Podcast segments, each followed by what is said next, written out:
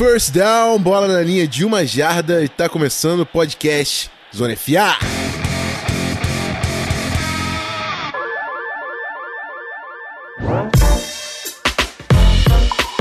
Fala rapaziada, episódio 93 do Zona FA na área e agora chegamos aos playoffs. Acabou a temporada regular, muita gente de fora e para ser bem incisivo com o que a gente vai fazer, a gente vai falar muito de playoff, vai fazer o Zona FA Awards, né, falando das premiações individuais e vamos destrinchar como é que vai ser essa pós-temporada da NFL na temporada e para me ajudar com todas essas análises, o grande fofíssimo de todos, Guru Beltrão, Guilherme Beltrão. tudo certo, amigo? Fala, Rafão. Fala, galera que tá ouvindo a gente. Tudo certo, tudo ótimo. É, ansiosíssimo para os playoffs. É, faz cinco anos que eu não vejo meu time nos playoffs, então você pode imaginar que eu devo estar um pouco ansioso para isso. É, e não só pelo meu time estar jogando, também por, pelo fato de ser a melhor época do ano. Infelizmente dura só um mês, mas é um mês onde a gente aproveita com a toda intensidade possível. Nem só de playoffs a gente vai falar, também vamos falar dos, dos prêmios individuais, onde a gente coloca o nosso, nosso clubismo, nossas análises, nossa preferência pessoal, tudo isso em jogo. E é isso, tem muita coisa para falar e vambora. É isso aí, eu vou passar aqueles recadinhos de sempre antes. É, só lembrando que a gente está pelo Twitter e que se você quer se manter atualizado com o nosso podcast, o melhor canal é por lá, no arroba canal Zona. A gente ainda vai esclarecer o que, que vai ser feito com o PicPay, porque o nosso plano era encerrar, só que o pessoal do Locker Room tá querendo que a gente mantenha, então a gente vai atualizar como é que a gente vai tratar isso, provavelmente depois que a temporada é, for encerrada. Então, e se você quiser contribuir até lá, o PicPay tá de pé, picpay.me barra canal Zona FA. E vamos falar de futebol americano, começando pelo primeiro bloco. A gente começa com as premiações individuais da temporada. Voltamos já.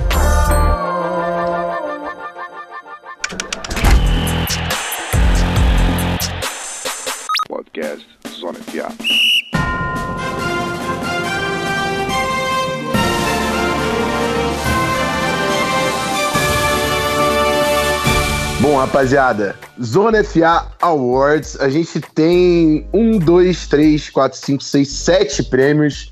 A gente, eh, aqui, eu e o Belt, vamos passar aqui nossos, nossos nomes, mas eu já convido, antes da gente começar, que todo mundo mande a lista de vocês. Tanto é, pode ser pelo site no Medium, pode ser no Twitter, quando você vê lá o tweet do, do FA que saiu. Pessoal do Locker Room pode mandar lá no grupo também, que a gente quer saber, quer ter outras visões aí dos melhores da NFL, mas a gente começa aqui com a opinião da casa. O, o Belt, eu sei que na, na, na pauta ali a gente está fazendo a ordem do MVP e terminando no rookie, mas eu faço a sugestão de a gente fazer o contrário, começar no rookie e terminar no MVP, pode ser? Acho uma, acho uma ótima, acho melhor ainda.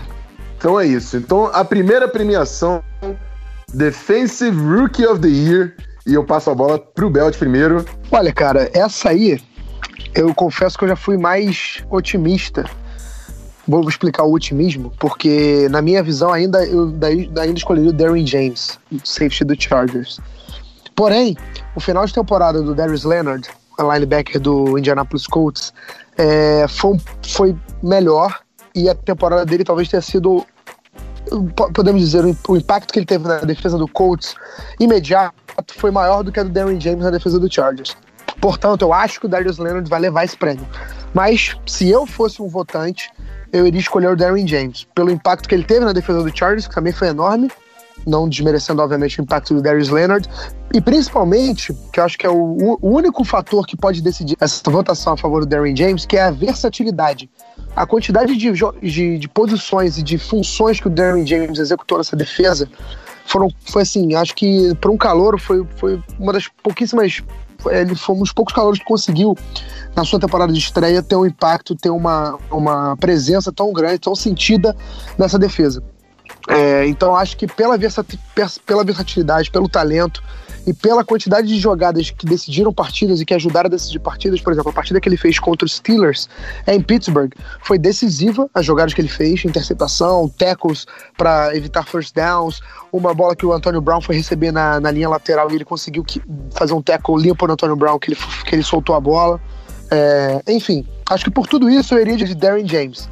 Mas é impossível, impossível de é, dizer que Darius Leonard não merece, é impossível dizer que ele, que ele fez uma temporada ruim, pelo contrário, o moleque de Indianápolis também virou essa defesa de, outra, de outro para outro patamar.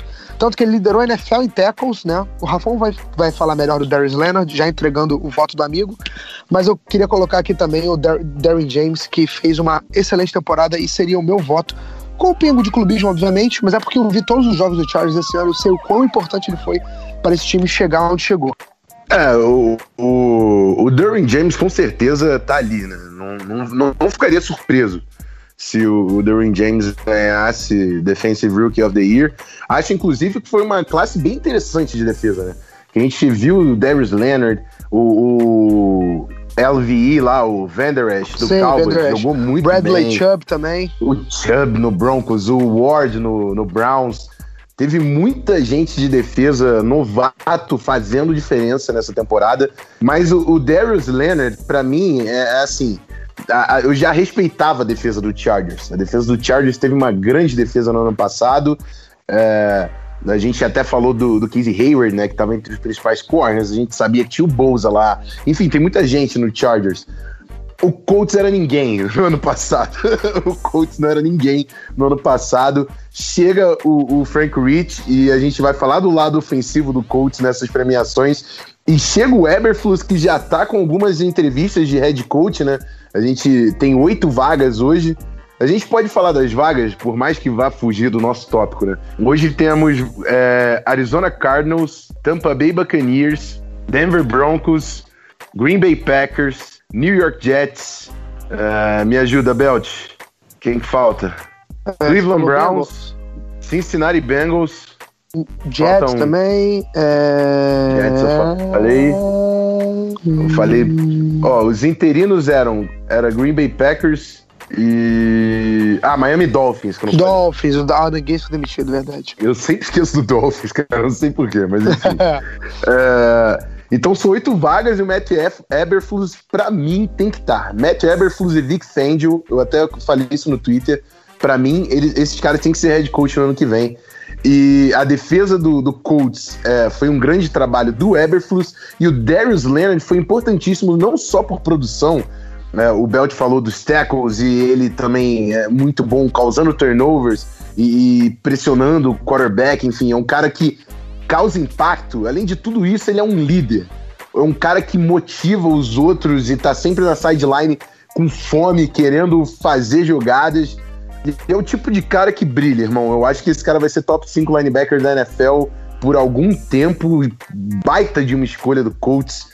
E deu uma cara completamente nova para a unidade de Indianápolis. Então, Darius Leonard, para mim, é o calor defensivo do ano. E aí a gente parte para o ataque e eu passo a bola para o Beltrão de novo. Quem foi o calor ofensivo do ano, na sua opinião, amigo? Olha, eu acho que essa discussão do calor ofensivo do ano, eu acho que passa muito pelo. É muito, acho que vai ser uma decisão baseada numa preferência pessoal sobre um fator, que é a produtividade contra a.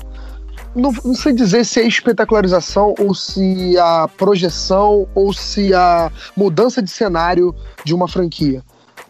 Explicando o porquê disso. Porque de produtividade, o Saquon Barkley é, foi o calor ofensivo do ano porque ele conseguiu quase 2 mil ou mais de 2 mil jardas de scrimmage, ficou em segundo lugar no rushing title, né? Ou seja, só perdeu para o Ezekiel Elliott em jardas corridas na temporada, é, foi parte fundamental no ataque do Giants e fez uma fez o que se esperava dele, né? Não vou dizer que nem fez uma ótima temporada, fez também, mas a gente esperava que o Saquon Barkley se tornasse isso aí na NFL. Só que eu, por exemplo, prefiro muito mais o que o Baker Mayfield fez no Cleveland Browns. O Cleveland Browns, é, para quem não sabe, se é que alguém não saiba, vinha de uma vitória nas últimas duas temporadas e o Baker Mayfield quase levou esse time aos playoffs na primeira temporada, jogando três jogos a menos, né? Porque ele demorou três jogos para ser colocado como titular. É, então, assim, eu acho que o Baker Mayfield, para mim, é o vencedor desse prêmio. Além de tudo isso, usando números, ele quebrou o recorde de touchdowns lançados numa temporada com é, que era do Peyton Manning, 27 touchdowns. É, ele mudou a forma que as pessoas olham para o Browns. Hoje em dia, ninguém mais olha o Browns como chacota. Hoje em dia, as pessoas. É, não, não digo que tem medo, mas já olham com outros olhos ir a Cleveland jogar ou receber Cleveland, né, receber o Browns na sua casa. É, enfim, acho que isso aí é, é, o preço que se paga por uma primeira escolha geral. E é o cara, pela produtividade também, né? Pela forma que ele jogou, pela por tudo, pela forma que ele virou essa franquia de, de cara, pela confiança que ele tem, pelo jogador que ele é e pelo potencial que ele tem também que a gente está colocando aí um jogador que vem no seu primeiro ano de NFL e já fez muito barulho. Vamos ver como vai ser sua carreira daqui para frente. Então, acho que o Baker Mayfield é, é, o meu calor ofensivo do ano, com uma menção, uma baita de uma menção honrosa para o Saquon Barkley. Bom, não, não, tem muito como evoluir. Eu, eu, tenho a mesma opinião que o Belt, mas só para esclarecer um pouco mais o ponto, eu diria o seguinte: eu tenho certeza se o Cleveland Browns voltasse no draft depois de uma temporada, na escolha número um, first pick overall, eles iam de Baker de novo, depois dessa temporada. Eu acho que não tem como você escolher outro jogador na escolha número um, se não for o Baker Mayfield. O Cleveland Browns achou o quarterback que precisava. É um líder, é um cara com, com atitude, que enfrenta, é corajoso. Teve todo o cenário ali do Hugh Jackson, que ainda foi um obstáculo na temporada, ainda assim o Browns superou isso e, e o Baker Mayfield produziu, apesar de todo o cenário mais Browns possível, o cara teve uma temporada boa, sendo um quarterback, então o Baker Mayfield para mim é sim o calor ofensivo do ano. E para reforçar também o ponto do Belt sobre o Saquon Barkley, tenho certeza que o New York Giants na escolha número 2 não escolheria outro nome, escolheria o, Sa o Saquon Barkley ali também teve uma baita temporada e produziu demais, mostrou que é um running back para estar tá perto da elite ali dos running backs da NFL, mas é claro que o Sherman ainda tem um pouco a trabalhar, porque a posição de quarterback, que é a mais importante da NFL e vai ser no futuro próximo e provavelmente distante, ainda tem que ser resolvida em Nova York. O Cleveland Browns resolveu Baker Mayfield Offensive Rookie of the Year. E aí a gente parte para fora do campo a única premiação fora do campo que a gente vai comentar que é a de Coach of the Year. E eu passo a bola de novo pro Beltrão e eu quero saber, rapaz. Essa eu tô curioso. Qual o nome que tu vai colocar aqui? Olha, te falar que essa foi uma decisão de quase última hora. Porque assim, alguns prêmios a gente tem unanimidade, né? Mas outros a gente tem uma indecisão absurda. E esse, por exemplo, é um que eu acho uma indecisão muito grande. Porque eu tenho pelo menos três nomes que eu conseguiria ver ganhando e po posso estar esquecendo de mais nomes que também têm chances legítimas de ganhar. O meu voto é pro Frank Reich, do Colts. Porque transformar essa franquia do que era ano passado, ano retrasado, para o que foi esse ano, é, para mim é bastante marcante. Então eu vou de Frank Reich, até porque é, a gente tem, como eu falei, a gente tem várias opções, então é, é, bom colocar o máximo possível. Mas assim, eu consigo ver o Anthony Lynn do Chargers, por mais que seja muito clubismo, é, no, nessa posição, porque o Chargers ganhou 12 jogos da temporada. O Andy Reid tem 12 jogos da temporada vencendo também. O, o Chiefs fazendo uma máquina de. um ataque que é uma máquina. É, Pat, o Pat Mahomes ser o que ele é também se deve muito ao, Andy Reid. Enfim, tem o Matt Nagy, que talvez seja a escolha mais popular do Bears, que também meio que, entre aspas, transformou essa franquia. É, foi um pouco de Sean McVay ano passado, né? É, enfim, tem essas opções aí, cara. Muita, muita gente boa, muitos treinadores bons na NFL. E eu, minha escolha, de, minha escolha é Frank Reich, pelo que ele fez com esse time do Colts, sei lá, pela, entre aspas, ressurreição do Andrew Luck, né? Daquela cirurgia no ombro, da cirurgia, já da indecisão, da incerteza sobre seu futuro, ter jogado o que jogou, a defesa do Colts ter mudado também. É, enfim, eu acho que o Matt, o Matt, né? acho que o Frank Reich para mim é o técnico do ano. É, o Frank Reich ele tem tudo para ser o Coach of the Year. É, acho que o Anthony, Anthony Lynn também podia receber esse mérito, porque a temporada do Chargers foi incrível. Teve o Chiefs ali que foi absurdo também, mas o Chargers foi incrível esse ano. E, mas assim, para mim a maior troca de cenário foi a do Bears.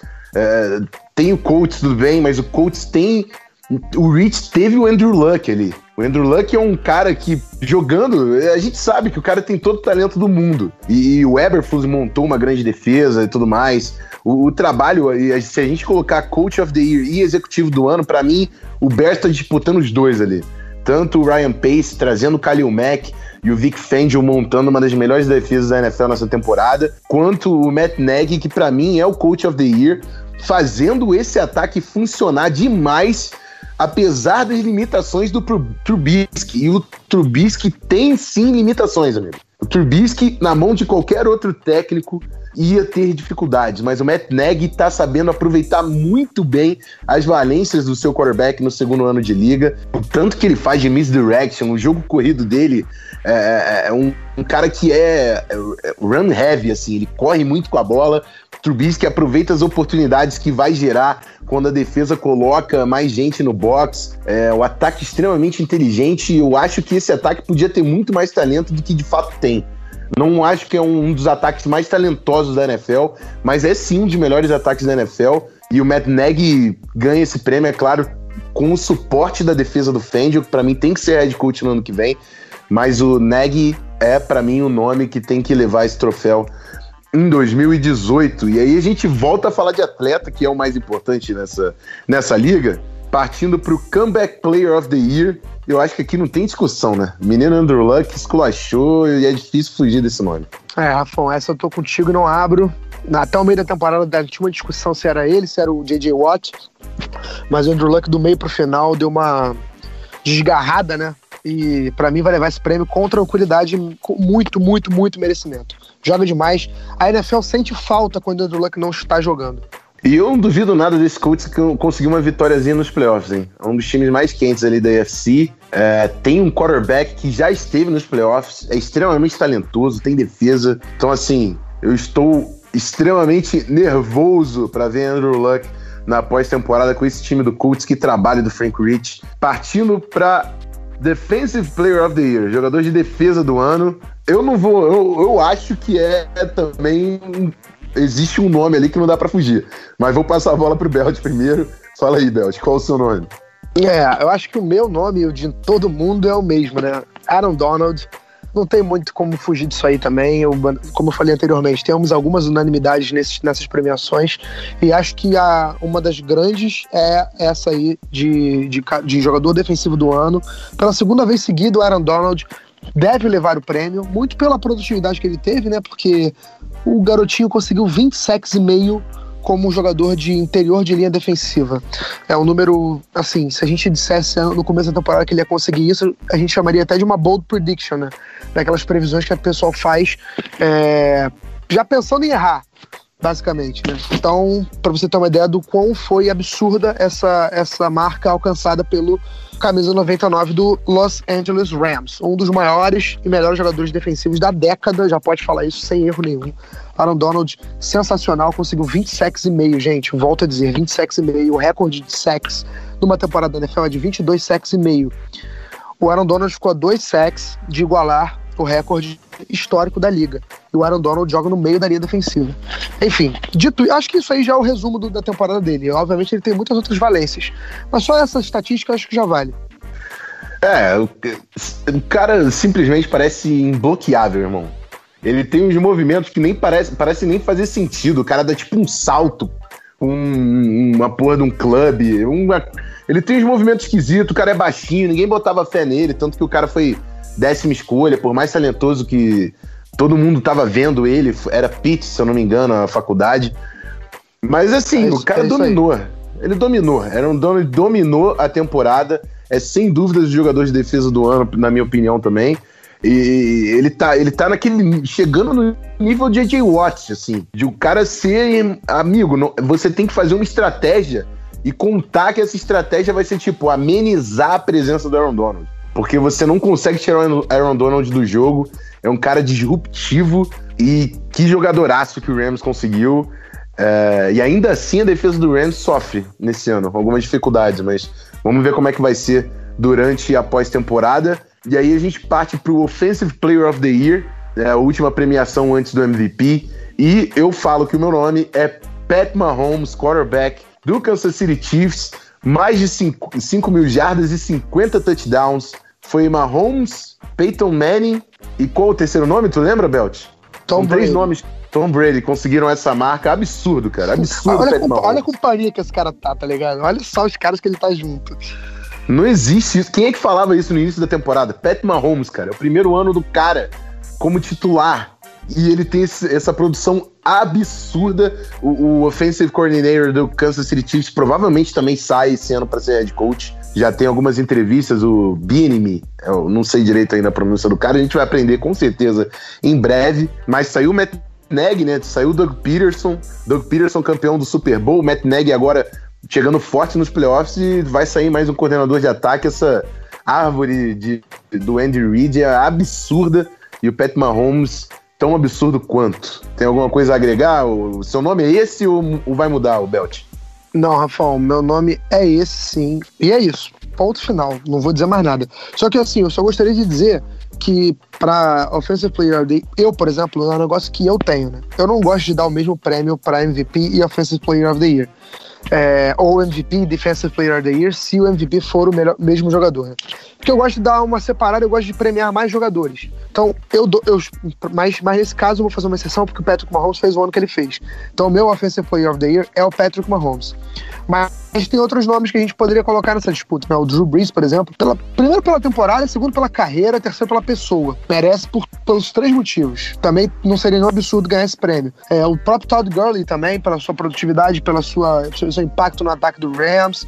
É, tem outros jogadores também. Enfim, nunca vai acontecer isso, né? Mas é, o, o DeAndre Hopkins também é um jogador que mereceria ganhar, porque teve 115 recepções na temporada e nenhum drop, tá? Nenhum drop. Então é uma estatística bem absurda também. O DeAndre Hopkins é um jogador que mereceria ganhar também. Só que a gente sabe que a liga é uma liga de quarterbacks e, obviamente, vai dar Patrick Mahomes ou talvez um Drew Brees. Seria uma surpresa também.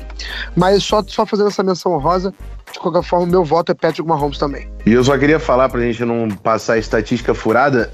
Pat Mahomes é o segundo jogador na história da NFL a passar de 5 mil jardas e 50 touchdowns. Só o Peyton Manning havia concluído esse feito.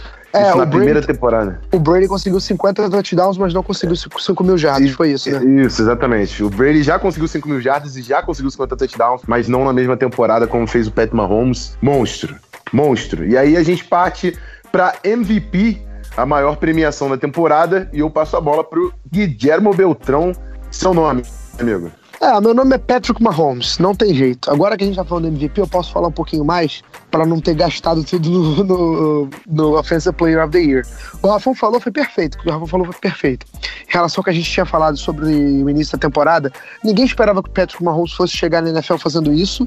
É, mas a gente sabia que tinha alguma coisa especial nele, porque o Chiefs foi buscar ele na primeira rodada do draft do ano passado, usando o trade up, né? Subiu pra pegar ele no draft.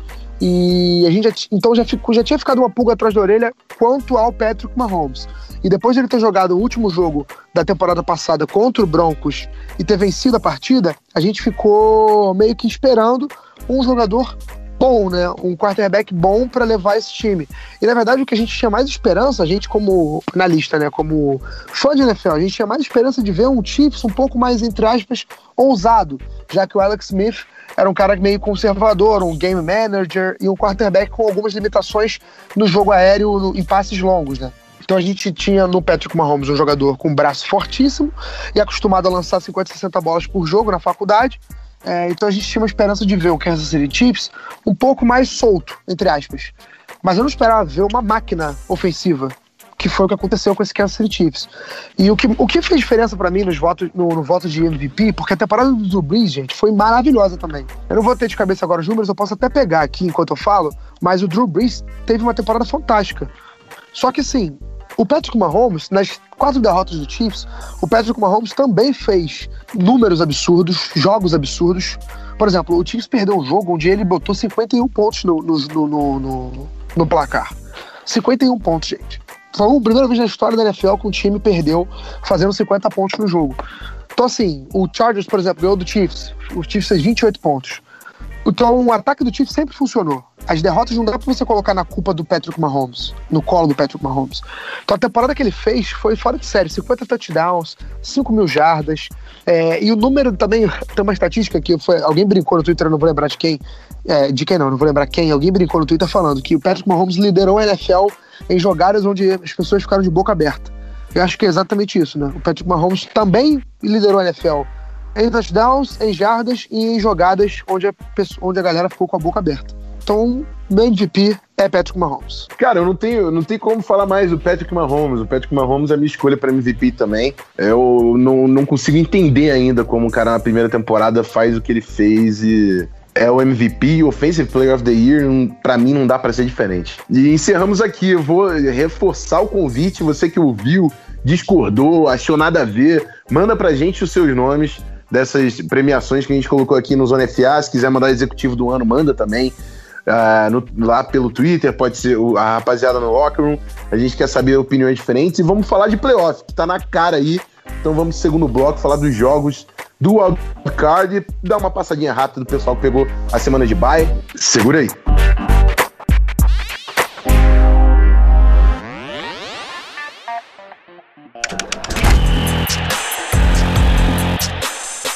Podcast Zona FA.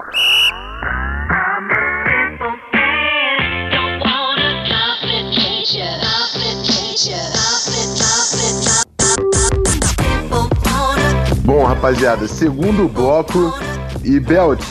Primeiro vamos falar da galera de Bay, que não tem jogo nessa semana, é, mas só pra gente dar uma passada rápida, né? O, Saints, que tava com a Seed 1, assim, não tinha muito o que fazer, jogou com o Terry Bridgewater na última semana. É um time que tem uma defesa que cresceu principalmente nesse final de temporada. É, o, o, ataque teve uma queda, de acordo. Se a gente for pensar como referência o início do, do ano do Saints, mas a defesa subiu e se o ataque, que é talentoso, conseguir jogar nos playoffs, vai ser um dos times mais chatos de bater, porque é uma defesa muito forte, um ataque extremamente talentoso. Acho que mereceu a seed número um da, da Conferência Nacional, né? É, o Saints realmente é um time que que tá, é, é aquela, aquela, fórmula perigosíssima nos playoffs, né? Um quarterback Hall of Famer, uma defesa forte, né? Estruturada e um ataque que é muito bom também, uma dupla de running backs é, fantástica, talvez uma das melhores da NFL. Um jogo aéreo consolidado, wide receivers, principalmente o Michael Thomas. É, um jogo aéreo forte, né? O Michael Thomas, um dos melhores da liga. Então a gente, já, um time que tem experiência em playoffs, por mais que tenha sido traumática a derrota do ano passado contra o Vikings, né? Foi um jogo onde o Saints podia ter levado, não fosse um erro individual. É, e um jogo também que, por mais que seja, como eu falei, traumática, dá, dá casca, dá, dá experiência, e esse time tem agora, né? Então vamos ver, o Saints continua. E também, outra coisa que eu esqueci de falar, esse time jogando em casa muito forte. É, então a gente, o Saints vai ter o mando de campo até o Super Bowl. Então, é, é realmente um dos times mais fortes dessa, dessa NFC para levar a vaga para o Super Bowl. Bom, aí a gente chega na seed número 2 da NFC. O Los Angeles Rams, quase saiu um San Luis aqui, mas o Los Angeles Rams, que é, era o time mais hypado desde o início da temporada, pegou seed 2. Não dá para falar que decepcionou, mas assim, eu acho que estava distante da dominância que todo mundo pensou que teria o Los Angeles Rams.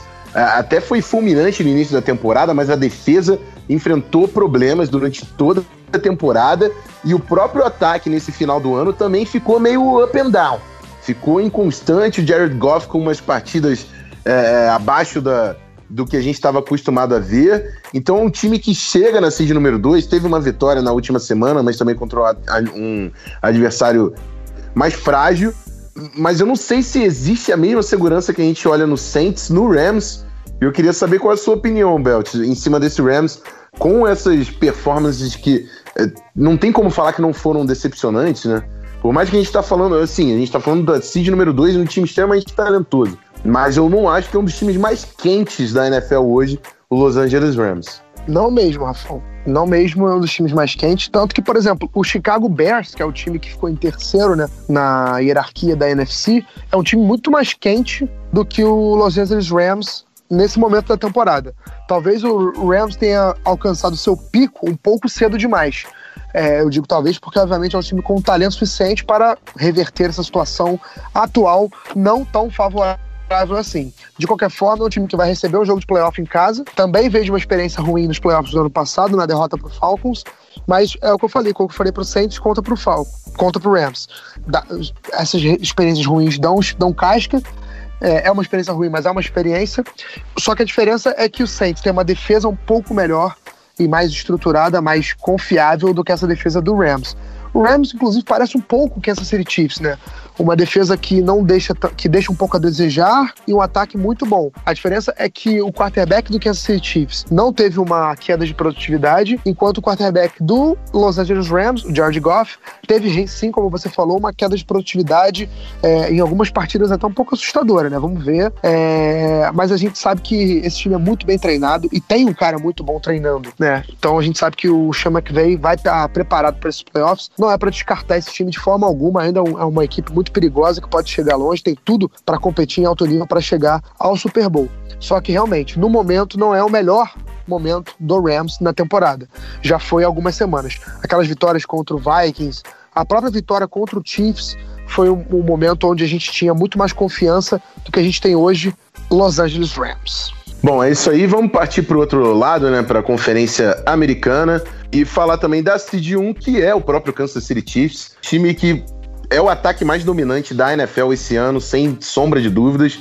É, mas é um time que precisa muito do seu ataque, porque a defesa não é tão forte assim. Por mais que tenha alguns jogadores interessantes que tiveram boas temporadas, eu tô falando de D. Ford, não me vem outro jogador agora em mente, Chris Jones. Chris Jones. Chris Jones, perfeito também, teve uma grande temporada, mas a defesa enfrenta dificuldades e precisa de uma produção grande do ataque que sentiu, querendo ou não, a saída do Kareem Hunt depois daquele vídeo e toda a exposição que houve com aquele caso, a atitude corretíssima do Chiefs de liberar o Hunt, mas ainda assim era uma peça importante desse ataque, era um dos grandes running backs da temporada e da NFL atualmente, e hoje o Chiefs sente sim dificuldade de movimentar a bola sem a presença do Kareem Hunt.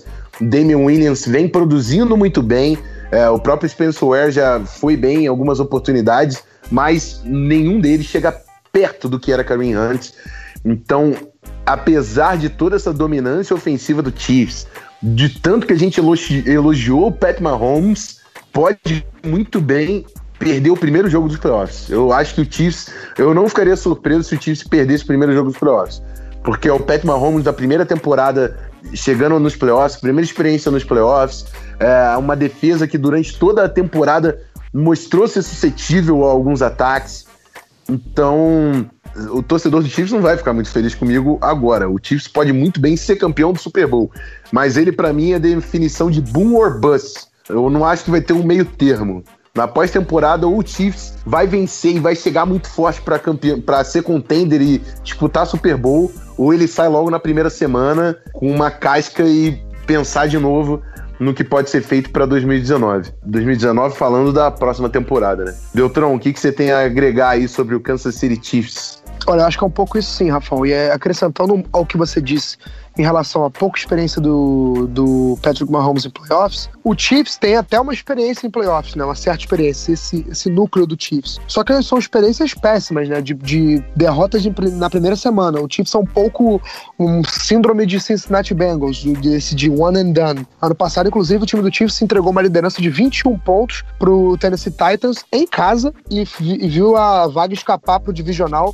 das suas mãos, né? O Marcos Mariota arquitetando uma virada improvável levando o Titans ao divisional. É, o Chiefs, então, assim, eu, eu, não vou ser oportunista e falar que não conta como experiência, já que eu falei a mesma coisa para Rams e para Saints. Só tô dizendo que é um histórico ruim que o Chiefs tem. E o que o Rafa falou, na minha opinião, foi perfeito, cara. Essa, essa, essa história aí de do Patrick Mahomes ter uma temporada fantástica e, e, e ter números absurdos, óbvio que vale e conta pros playoffs, mas no, nos playoffs mesmo, o que importa é controlar relógio, ter uma defesa sólida, assim, você não depender somente do seu ataque porque a gente sabe como a atmosfera, como é quase praticamente um outro jogo. Só pela, pelo, pelo aspecto mental, o, o, os playoffs se transformam em outro jogo. Então, assim, a gente. O, o Chiefs pode se encontrar numa situação onde não esteja caminhando ofensivamente, como esperava, e que tenha que precisar da sua defesa. E se essa situação acontecer, o Chiefs está encrencado, porque a defesa de Kansas City é em número de jardas cedidas por jogo, por exemplo, para não ficar muito em, em estatística, mas só para para dar uma ilustrada, o Chiefs é a 31 primeira, ou seja, é a segunda pior da liga em jardas cedidas por partida. É, então é uma das defesas, talvez a única, a única faceta do jogo do Chiefs que funcione é sex, porque o Chris Jones e o D Ford do, exemplificando, são dois jogadores que conseguiram temporadas excelentes e o time do Chiefs consegue pressionar o quarterback. Mas a secundária do Chiefs, por exemplo, é péssima e cede muitas jardas. Então, assim, esse time pode ser, pode acabar sendo o grande calcanhar de Aquiles dessa equipe. Mas, ao mesmo tempo, eu acho que foi perfeito o que você disse também. Esse time tem potencial para chegar ao Super Bowl, metendo 40 pontos todo jogo de playoffs, atropelando todo mundo. Então, essa defesa também pode se transformar nessa tal essa atmosfera dos playoffs. É, essa home field advantage pro Chiefs, por mais que tenha sido um histórico ruim recentemente, jogar em Arrowhead sempre foi e sempre será difícil. É, então, ainda assim, é um time que continua com seu favoritismo na AFC. Mas tem esses asteriscos aí, esses pontos pra gente ficar de olho, porque pode não ser uma surpresa tão grande assim a gente vê, por exemplo, um Ravens ganhando desse time, um Texans, um Colts. Enfim, o próprio Chargers já ganhou esse time na, na temporada regular, também não seria nenhuma surpresa ver esse time perdendo, ganhando de novo. Enfim, algumas coisas dá pra gente colocar aí como um calcanhar de Aquiles do Chiefs. É, o, o, mas o Chargers não, não pode pegar o Chiefs, né? Se o Chargers passar, automaticamente. Não, tô colocando, não, tô colocando uma, situação, uma situação de final de conferência. Hipotética. É, é, é, sim. Mas o. Mas é isso. Bora falar do, da seed número 2, que. Assim. New England Patriots, amigo, tem uma temporada esquisita. Ninguém bota fé no Patriots e tal, sei lá o quê, mas os caras vão lá e seed número 2 tem bye. É bizarro.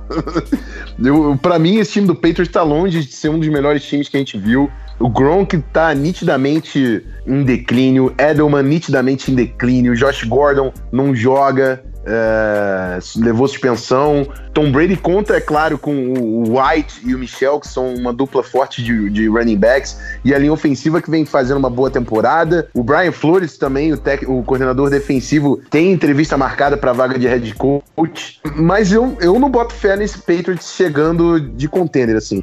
É claro que é o time com mais casca. Tom Brady na pós-temporada, amigo, é muito difícil de bater. Bill Belichick na pós-temporada, é muito difícil de bater, mas esse é um time time do Patriots que é batível. Não sei se eu tenho muito a acrescentar, torcedores do Patriots provavelmente ficam bravos comigo também. O Patriots acabou de vir de um Super Bowl e foi o time que conseguiu chegar mais forte dos, dos times que estavam né, no Super Bowl no passado, que o, o Eagles ainda veio num momento bom para conseguir a vaga de playoff, mas o, o Colts, o, o, Patriots foi mais consistente. Mas eu também não ia me surpreender nem um pouco se eu não, não visse esse time do Patriots no Super Bowl desse ano. O que, que você discorre aí sobre o New England Patriots de 2018, Beltrão? Eu acho que é isso.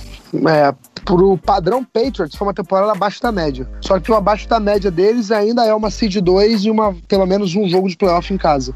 Podendo ser, como a gente falou, das possíveis, varia é, possíveis situações onde o time seja eliminado, podendo ser dois jogos, né, quem sabe, em casa.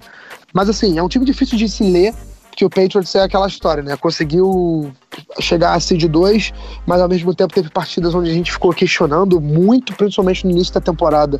É, talvez esse, a, a, a, hegemonia desse time estivesse em questionamento, mas o time com Tom Brady ainda compete, a defesa do Patriots consegue também ser, ser competitiva. É, você tem uma dupla de, de running backs, principalmente o, o, James White, recebendo os passes muito bem também. É um time ainda perigoso, é um time para ficar de olho, mas eu não vejo, assim, dos anos que o Patriots esteve nos playoffs recentemente, essa sequência quase seguida né, de idas ao Super Bowl e com títulos, não só idas ao Super Bowl também, mas com títulos, esse talvez seja o Patriots mais fraco, ou o Patriots mais vulnerável. Mas a gente sabe que playoffs é outra, outra história, é outra língua e esse time fala essa língua como ninguém. Então eu não posso descartar esse, essa franquia da competição, mas eu ainda acho sim que, que esse talvez seja um ano onde o Patriots não chegue nem numa final de conferência. Bom, é isso. Falamos dos times de bye, é, galera que vai descansar nessa primeira semana, mas temos quatro jogos e aí eu volto para NFC para falar primeiro da seed número 4 contra seed número 5, que é o Dallas Cowboys contra o Seattle Seahawks em Dallas. E esse jogo vai ser muito interessante de ver, porque são dois times que têm uma identidade semelhante ali. Apostam no jogo terrestre numa defesa muito forte. Então, é, vai ser jogo casca grossa. Tinha que estar tá chovendo nessa porra pra ser aquele Mud Bowl, tá ligado? Que era Ezekiel Ellis com Carson sujo pra caralho, o Dak Prescott tentando lançar a bola escorregando. O, o Schottenheimer é um cara que não recebeu nenhum convite, mas o trabalho que ele fez nessa, nesse ataque do Seattle Seahawks o Seahawks tem uma linha ofensiva que não é mais piada da NFL. É um dos times que melhor corre com a bola da NFL, era líder em jardas terrestres há muito pouco tempo. E isso reformulou completamente o ataque dos Seahawks. O Russell Wilson não tem mais tanto volume. O cara que passava 40 bolas por jogo agora passa 20, 25 bolas, completa 15, 20 passes, mas faz 3 touchdowns no jogo. Então mudou completamente a cara desse ataque, o Schottenheimer. A defesa também continua com seus nomes consistentes ali, o Frank Clark, o Bobby Wagner, que sempre é um dos melhores jogadores de defesa do ano. E isso contra o Dallas Cowboys do Ezekiel Elliott, a linha ofensiva do Dallas Cowboys é, por mais que não seja vista ainda como a melhor da NFL, continua sendo uma, uma boa linha ofensiva, muito competente. O, o Amari Cooper, que deu vida nova a esse ataque, vem jogando muito também na temporada. A defesa do, do Lawrence, que também tem um ano gigantesco. É, e a dupla de linebackers, que para mim, hoje, é a melhor dupla de linebackers da NFL. O Van Der com o Jalen Smith, que estão jogando demais, sideline to sideline. Absurdo que os caras estão fazendo. E vai ser um dos jogos que eu tô mais ansioso para ver nessa rodada de wild card, o Cowboys e o Seahawks. E eu não vou fugir do palpite, irmãozão. Não fujo do, do palpite. E eu coloco Seahawks simplesmente pelo confronto Russell Wilson e Dak Prescott. Para mim, o, o time é, é, muito parecido dos dois. Mas Dak Prescott e Russell Wilson, Russell Wilson nos playoffs, eu vou de Russell Wilson e Seahawks passa pro Divisional Round. Beltrão, seu take aqui. Cara, se eu te falar que eu ia falar quase as mesmas coisas, é bizarro. Eu ia falar exatamente isso, que o que faz a diferença nesse confronto é o Russell Wilson, porque os dois times são muito equivalentes, são, como você muito bem disse, são filosofias de jogo muito parecidas, né? Correr muito com a bola, confiar na defesa. É, e uma parada que a gente esqueceu de falar, coloca a gente, porque eu acho que você vai concordar comigo. Pete Carroll, para técnico do ano, talvez seja é, um pouco absurdo, entre aspas, mas merecer pelo menos uma menção honrosa, porque assim, o que a gente esperava do Seahawks o que o Seahawks entregou pra gente foi muito diferente. Eu, por exemplo, não, eu não sei se eu cheguei a falar aqui em podcast, não lembro, mas eu colocava o Seahawks com cinco vitórias na temporada pela quantidade de gente que se debandou do time, pela reconstrução, por toda essa mudança, pelo que foi reportado alguns problemas de vestiário que esse time tinha, que a legião do Boom acabou e tudo mais. A gente achava que esse time ia acabar, assim, que o Seahawks estava em rebuild e esse seria um ano de aprendizado, de, de mudanças e aquela, aquelas coisas que sempre acontecem do time sacrificar e, e perder jogos e tudo mais. É, não, não entregar jogos, né? Perder jogos por estar em reconstrução. Quando que, na verdade, aconteceu exatamente o contrário, cara. O Seahawks começou a temporada mal, mas depois se encontrou, começou a jogar muito bem, é, venceu os jogos importantes, confirmou sua vaga nos playoffs e agora é um time perigosíssimo que a gente está tá olhando com muito é, bom gosto para esse time e que tem um cara que tem muita experiência em playoffs e que tem muito. É, se sente muito confortável nessa situação, que é o Russell Wilson, né? Já foi a dois Super Bowls, ganhou um, já tem jo jogos, jo jogos e jogadas memoráveis em playoffs. Então a gente, nessa, nessa disputa, eu coloco o Russell Wilson bem acima do Dak Prescott. E é isso que vai fazer a diferença para mim nesse jogo. Meu palpite é Seahawks também. É, se eu tiver que colocar placar, eu arriscaria uma outra previsão, talvez um pouco exagerada, mas que a gente pode colocar no campo das bold predictions, que esse jogo não vai passar de 25 pontos combinados. É, eu acho então que vai ser 17 a 6 para o Seahawks. É, isso aí, Mud Bowl. Mud Bowl, exato. Por essa, por essa nevasca danada, ia ser lindo. Só que, obviamente, o jogo é. em Dallas, então não vai nevar, né? É, sim. Mas só para falar, porque a gente tem que também se vangloriar, se vangloriar pelas vitórias, né? Porque no Season Preview eu falei que eu contava com o Seahawks disputando playoff. Que time com o Russell Wilson. E eu também contava com a trinca, Frank Clark, Bob Wagner e Earl Thomas, que acabou não jogando. E isso talvez furasse um pouco a minha previsão, mas eu contava que esse time sim disputaria playoffs. É claro que foi um caminho bem diferente do que qualquer um aí esperava, mas vamos ver, um dos grandes jogos aí do final de semana e vamos passar para o outro jogo do Wild Card. E aí a gente fala de dois times muito quentes. O Philadelphia Eagles, comandado pelo Nick Foles, que está jogando muito de novo com o Doug Peterson. E a gente sabe que Nick Foles e Doug Peterson nos playoffs têm capacidade de fazer muita coisa. E do outro lado, de Chicago Bears, de, que a gente já falou, Matt Nagy, Vic Fangio, duas unidades extremamente competentes, mas é o primeiro primeira experiência de Mitch Trubisky nos playoffs e esse jogo é complicadíssimo de prever. E eu vou ficar em cima do muro e passar a bola primeiro pro Beltrão. Fala aí, Beltrão. Muito amigo. Muito amigo. Mas beleza, tudo bem. Cara, esse jogo é um, uma grande, um grande ponto de interrogação. Mas assim, o, o Eagles é o time que terminou com a pior campanha e que se classificou para os playoffs. Foi 9-7 a campanha do Eagles. Foi o único time 9-7 que chegou aos playoffs. O resto foram times com no mínimo 10 vitórias. É, e o Eagles é o campeão do Super Bowl. Só que o Eagles não é o mesmo time que ganhou o Super Bowl há um ano, né? Quando venceu o Patriots. O Eagles é um time com muitas lesões, principalmente na secundária, onde o time tem muitos desfalques. É, e é um time onde. Eu, ia, eu vou falar, né? Porque a informação é essa, que, que o Eagles não tem o seu quarterback titular. Só que o Eagles tem o mesmo cara que levou esse time ao Super Bowl, que é o Nick Foles. Então, assim, é um desfalque, mas ao mesmo tempo não é um desfalque. Porque o Carson Wentz, apesar de ser um quarterback melhor que o Nick Foles, é, não levou esse time nos playoffs ao Super Bowl. Quem levou foi o Nick Foles. Então a gente sabe que o Nick Foles. E o Nick Foles fez boas partidas, né? Recentemente.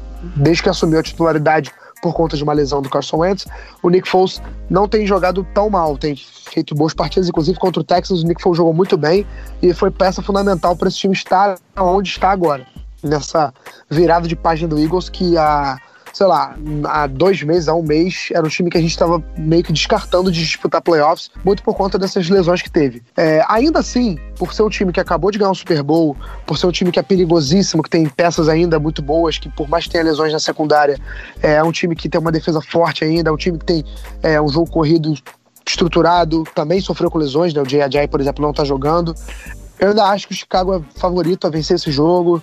Joga em sua casa, mesmo com o Mitchell Trubisky fazendo sua estreia e mesmo com o Mitchell Trubisky não me convencendo ainda como um quarterback de calibre assim na NFL, né? Teve uma boa temporada, mas muito por conta do sistema de que, do, do que foi construído em volta dele, não pelas suas características e suas qualidades individuais. É, eu ainda acho que o Chicago leva, que a defesa do Bears é muito forte e esse time do Bears é muito forte correndo com a bola, esse time do Bears é muito é difícil de ser marcado, tem, é, é, um time onde sabe explorar os mismatches, né, as, as valências do seu ataque contra as deficiências da defesa adversária. Então eu ainda coloco o Chicago como favorito a, levar esse jogo.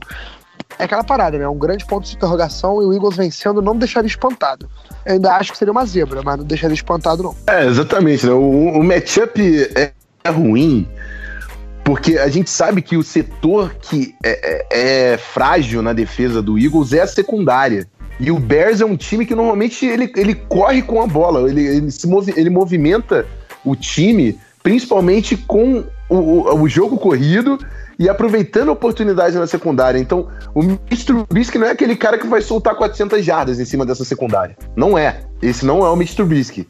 Principalmente em playoffs. Obviamente, a NFL, amigão, pode acontecer do Mr. Trubisky soltar 450 jardas e 4 touchdowns e eu queimar minha língua. Pode, obviamente, pô. O cara tá dentro de casa. O Matt Nagy, a gente elegeu como Coach of the Year. Pode acontecer, mas o histórico diz que é um matchup não muito favorável para esse ataque do Bears. E do outro lado, é, o, o Bears é uma das melhores defesas da NFL. O Nick Foles é o MVP do Super Bowl e o Doug Peterson é o Coach of the Year. Atualmente, são caras que já tiveram sucesso nos playoffs. Eu coloco o Bears também, mas só porque o Bears está em Chicago. É isso. Para mim, passa o Bears, porque o jogo é em Chicago e é muito difícil bater o Bears em Chicago. O Vikings com os times mais fortes e o Bears com os times mais frágeis, o Vikings sofria para bater os caras dentro de casa. O Bears dentro de casa é muito forte e é por isso que eu passo Chicago pro Divisional Round. E vamos para a Conferência Americana agora falar da seed número 3 contra a seed número 4, que é, é o Chargers contra o Ravens, não é isso? Seed 3 foi o Chargers. É isso, exatamente isso. O Chargers contra o Ravens. E outro jogão, cara. Que final de semana que a gente vai ter de futebol Vai ser americano. maravilhoso, nossa senhora. Vai, vai ser lindo isso aqui. E, e, cara, é, o Ravens reinventou o ataque com o Lamar Jackson. Corre com a, com a bola como quer. É muito difícil, porque a defesa é muito forte. Eles controlam a posse de bola. É uma fórmula de jogo muito chata de você conseguir tomar controle da partida. Mas é Lamar Jackson contra o Philip Rivers. O Chargers em casa, com muitas aspas aí, mas o Chargers em casa. Philip Rivers. Ô, Rafa, Chargers- o, o Ravens joga em casa. É em, é no, é, é em, é em Baltimore. O- é, porque o Ravens ganhou a divisão. Ah, pode crer. O, o Chargers foi o primeiro, o primeiro time fora da, Exato. do título. Apesar de 12-4, tinha um Chiefs no caminho. É, pode crer. O Chargers caiu pra 5, perfeito. Em Baltimore, mas eita porra, não sei, cara.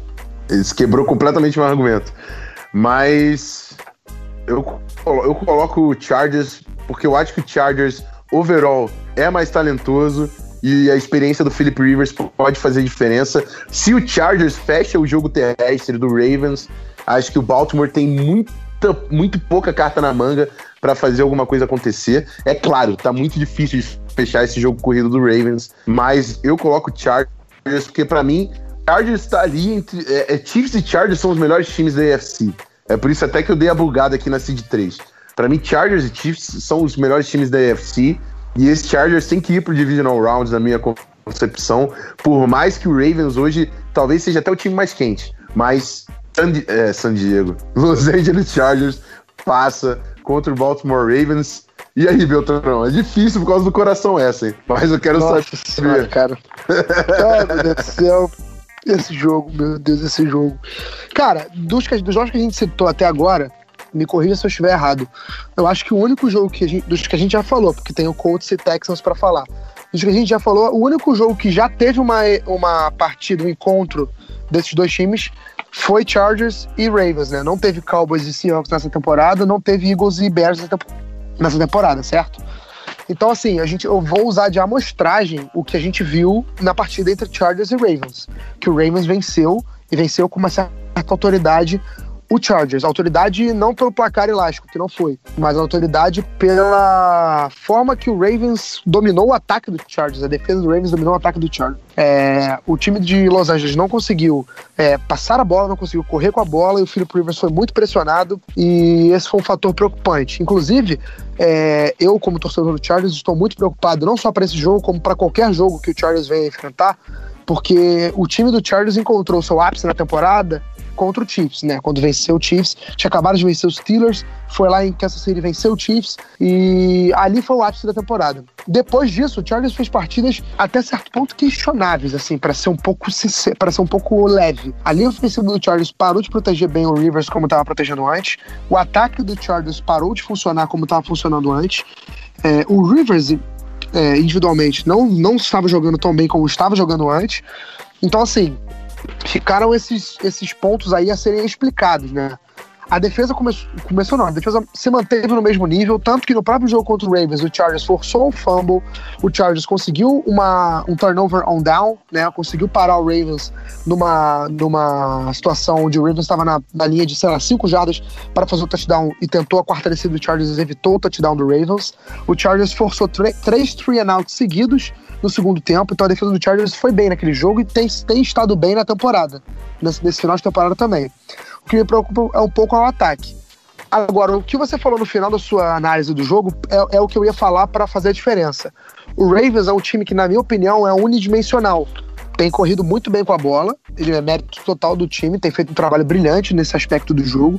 Mas eu acho que se o Chargers conseguir fechar esse jogo corrido do Ravens, o time não tem tantas respostas como talvez o Chargers tenha se o ataque estiver mal. Né? Então, assim, eu acho que esse é o grande ponto que vai fazer diferença na partida. Agora, o Ravens joga em casa, o momento do Ravens é melhor que o do Chargers, é, e acho que isso também pesa. No meu palpite, eu vou colocar o Chargers como vencedor do jogo, mas por uma margem muito pequena. E meu palpite diz muito também pela minha esperança, né? Porque obviamente eu sou o torcedor do Chargers, e também porque eu acredito que esse time tenha potencial de se recuperar e de ver, olhar o tape, olhar o jogo contra o Ravens e ver o que esse time ofereceu contra o Chargers, se o Chargers pode contra-golpear. Né, porque do trabalho defensivo, o Chargers conseguiu segurar o ataque do Ravens. O que o Char foi, inclusive, a menor marca do Lamar Jackson correndo com a bola. Que o Lamar Jackson tem corrido muito bem com a bola, né? Apesar de ser um quarterback está lançando muito bem também.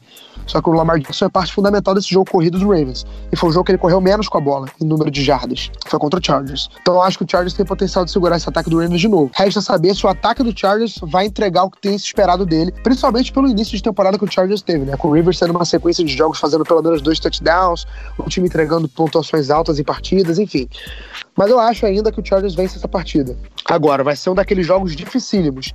E o Ravens tem um time muito interessante, que tem aquela fórmula que você tem no início do podcast de vencer playoffs, que é defesa sólida, jogo corrido, controle de posse de bola. Isso faz toda a diferença para qualquer jogo. Nessa época do ano, total. E outro ponto que pode fazer diferença também é a temperatura. O Chargers vai enfrentar um jogo em Maryland, né, em Baltimore, num estado diferente, numa situação diferente, num funcionário diferente, numa temperatura diferente. Eu não sei nem a previsão do jogo de, de, tempo, né? Mas provavelmente vai ser uma temperatura baixa. Eu vou dar uma olhada aqui. É, o Charles é da costa oeste, acostumado com frio, né?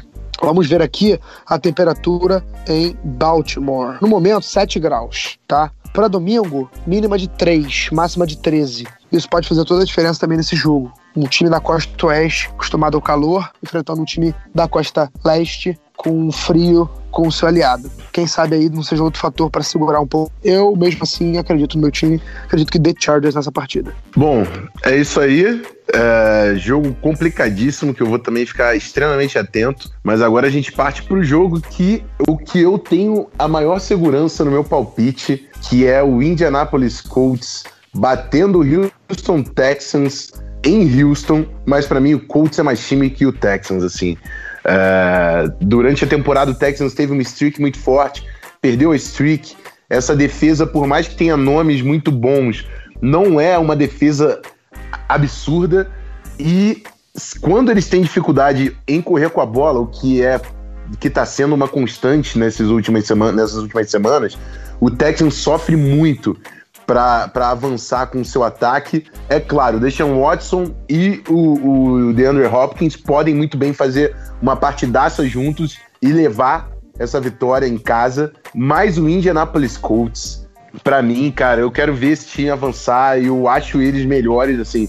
Na minha concepção, a defesa é, é, melhor, o ataque também é melhor. O Andrew Luck é um quarterback mais experiente nos playoffs, então, por mais que seja fora de casa, é, esse, esse confronto, inclusive, já aconteceu há pouco tempo e o Colts venceu. Eu acho que o Colts vence mais uma vez e, e passa para o Divisional Round.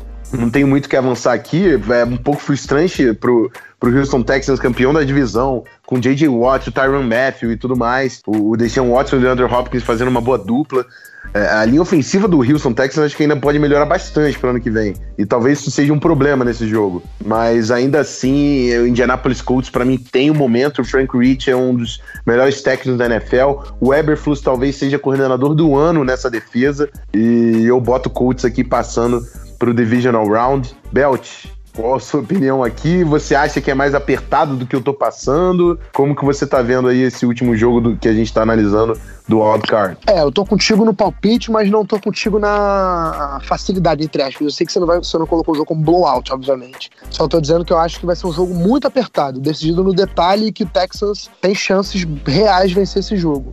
Tanto que nos dois jogos que os times fizeram na temporada, na semana 4 e na semana 13, se eu não me engano, ou 14, é, na primeira semana, né, no primeiro confronto, foi 37 a 34 pro Texans e no outro confronto foi 24 a 21 pro Colts. Ou seja, os dois jogos decididos por uma posse de bola, ou melhor, decididos por três pontos, né? Então, assim, são, foram dois confrontos equilibradíssimos. Eu me lembro de cabeça que o confronto que o Texans venceu, o Colts teve uma quarta descida onde escolheu arriscar é, e não chutar um field goal. E acabou que isso fez toda a diferença na, no, na, na, partida, tanto que eu até citei aqui no podcast, lembra dessa, dessa, dessa situação, que os, os, técnicos, as pessoas criticaram o Frank Reich, falando que ele foi, foi ousado demais e tudo mais. A gente até ficou falando sobre esse negócio da linha tênue entre ousado e irresponsável. E os, os próprios torcedores, do, os jogadores do Colts falaram que gostaram da decisão dele de ir para essa quarta descida. É, mas talvez se ele não tivesse ido para essa quarta descida e tivesse chutado o fio de gol, o confronto teria sido diferente. O Colts tivesse vencido, talvez. Enfim, nunca saberemos mas só uma amostragem pra gente dizer que talvez o Colts é, levado melhor no, no, geral, né? Porque no confronto direto ficou empatado até em número de pontos marcados, porque foram dois jogos que terminaram com a mesma diferença de pontos, uma vitória para cada lado. Então, cada, os dois times fizeram o mesmo número de pontos. Fica um jogo, é um jogo muito equilibrado. Só que o que você falou sobre essa, sobre essa é, dependência do Texas contra o jogo corrido, eu ilustro para você com uma estatística bem interessante que mostra o quão forte é esse time do Colts nos dois lados da bola. É, é, o time que cedeu menos sacks na temporada, muito pela chegada do Quentin Nelson, muito pela é, é, é, manutenção, né, a, a, presença constante do Anthony Castonzo, do, é, do Ryan Kelly, do, do center né, do Colts, enfim. É a, é a linha ofensiva que menos cedeu sacks na temporada e acho que isso é mais impressionante ainda, né? Não conseguiu, não cedeu nenhum running back adversário com mais de 100 jardas. Ou seja, nenhum jogador que enfrentou o Colts, nenhum running back que enfrentou o Colts correu para mais de 100 jardas. Isso é fantástico, fantástico mesmo. É, enfim, o Colts, nos dois lados da bola, nas duas linhas, né, ofensiva e defensiva, estão, estão, está muito bem. Então, eu acho que essa é a grande vantagem do time, tá? É a grande vantagem do Indianapolis Colts para essa partida. E outra vantagem, que não é grande, mas é uma vantagem, é a posição de quarterback. Não desmerecendo o Deshaun Watson, claro que não, é um grande jogador, sou muito fã desde a época de, de Clemson, mas Andrew Luck, amigo, é Andrew Luck, tem experiência em playoffs, já chegou em final de conferência. É, no seu primeiro ano como, como jogador profissional na NFL, ele levou o Colts aos playoffs. Então, assim, é um cara que nessas horas é importante ter do seu lado. Por isso que eu acho que vai dar Colts. Mas pelo equilíbrio no confronto, pelos dois times terem talento, acho que é um jogo muito difícil. Vai ser talvez o melhor jogo dessa primeira rodada de playoffs. Pela imprevisibilidade, por ser um confronto de rivalidade divisional, né? Serem dois times da AFC Sul. E é isso, acho que dá Colts, mas por uma margem pequena. Acho que vai ser os mesmos três pontos que separaram os times da temporada regular, vão separar nos playoffs. Dessa vez pro Colts pela segunda vez. É isso aí. É, só para puxar o ponto que você fez do, do Deshaun Watson em Clemson, e muita gente é, desconfiava né, do Deshaun Watson quando chegou na NFL, mas a gente tá vendo a dominância de Alabama ano depois de ano, cara, e esse cara bateu Alabama duas vezes. O cara, pô, pelo amor de Deus. Para mim, aquilo ali era um indício demais do, da competência dele. Ele tá se provando Exato. na NFL. O cara é extremamente dinâmico, enfim, mas Andrew Luck, tu ainda puxou a hype da trincheira para chegar mais próximo do meu coração, então Vamos Coltão para o Divisional Round. E é isso, né? Encerramos por aqui. Quero agradecer pela companhia aí do Belt. Eu tô um pouco rouco hoje, o Pedro também acabou ficando um pouco doente, não conseguiu gravar com a gente nessa semana, mas semana que vem, se tudo der certo, estamos nós três com a trinca oficial para falar do Divisional Round, com muito playoff. Talvez, de repente, até algum update aí das, da roda que tá rolando aí de, de head coach, de entrevistas. A gente atualiza na semana que vem, mas é isso. Beltrão, aquele seu tchauzinho pra rapaziada. Semana que vem tamo junto. É isso, Rafael. Foi um prazer gravar contigo. Uma pena o PP tá no DM M, né? Mas acontece, esse tipo de coisa acontece com todo mundo. Melhoras para ele. Esperamos ele de volta na próxima semana ou no próximo, na próxima gravação, sabe se lá quando vai ser. É, não, não tô dizendo que a gente vai perder a próxima semana, não. Tô falando que pode ser antes, né? Dependendo do que acontecer aí, a gente tiver se a gente tendo notícias quentes aí da, do mercado da, de técnicos da NFL, a gente pode fazer uma edição extra aí, quem sabe. Enfim, foi um prazer, uma honra. Espero que a galera tenha é, é, sentido um pouco mais preparada para acompanhar os playoffs com a gente. E também que a galera tenha também se sentido mais preparada para palpitar sobre os prêmios individuais. E a gente não deixa de reforçar o convite a você mandar nossos, os seus prêmios individuais pra gente, pro nosso Twitter, arroba canalzonefa. E é isso. Obrigado e tamo junto.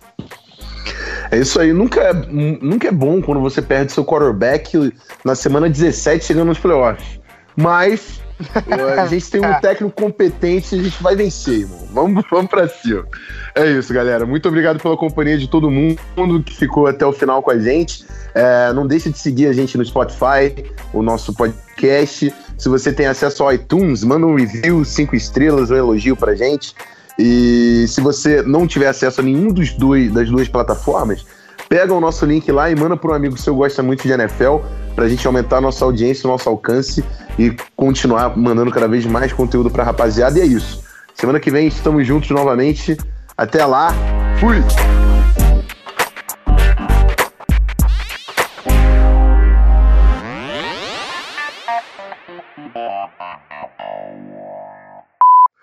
Pô, o Gui não tá aqui. Eu ia pedir pra ele pra o first down ser dele. Mas eu não vou fazer, que ele não vai ter como não, não fazer isso. É, é uma boa. então, Gui, o first down, a bola na linha de uma jarda é teu. E a gente começa a partir daí. vira.